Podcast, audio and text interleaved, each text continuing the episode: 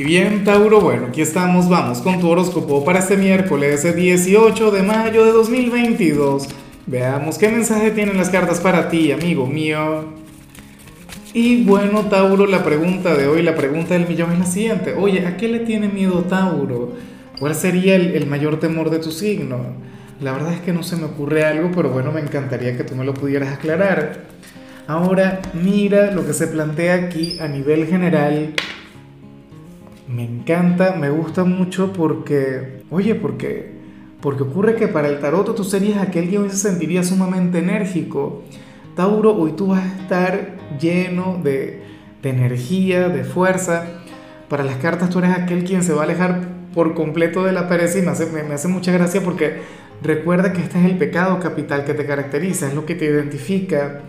De hecho, que en teoría, a Tauro se le identifica o se le califica como un signo perezoso, pero yo sé que, que, al final tú eres un signo sumamente activo y hoy vas a demostrar, de hecho, que, que bueno, que, que te identifica aquella fuerza.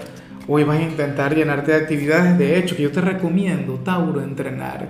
Te recomiendo ir al gimnasio, hacer ejercicio, o qué sé yo, sal a caminar, sal a correr, o si tienes pareja, bueno, regálale un momento de pasión, digo yo ¿El por qué? Bueno, porque de no hacerlo, lo más factible es que entonces comiences a conectar con el insomnio.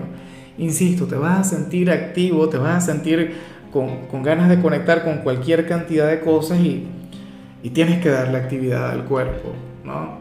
Y bueno, amigo mío, hasta aquí llegamos en este formato. Te invito a ver la predicción completa en mi canal de YouTube Horóscopo Diario del Tarot o mi canal de Facebook Horóscopo de Lázaro. Recuerda que ahí hablo sobre amor, sobre dinero, hablo sobre tu compatibilidad del día. Bueno, es una predicción mucho más cargada. Aquí, por ahora, solamente un mensaje general. Se te quiere, se te valora y por supuesto recuerda que nacimos para ser más.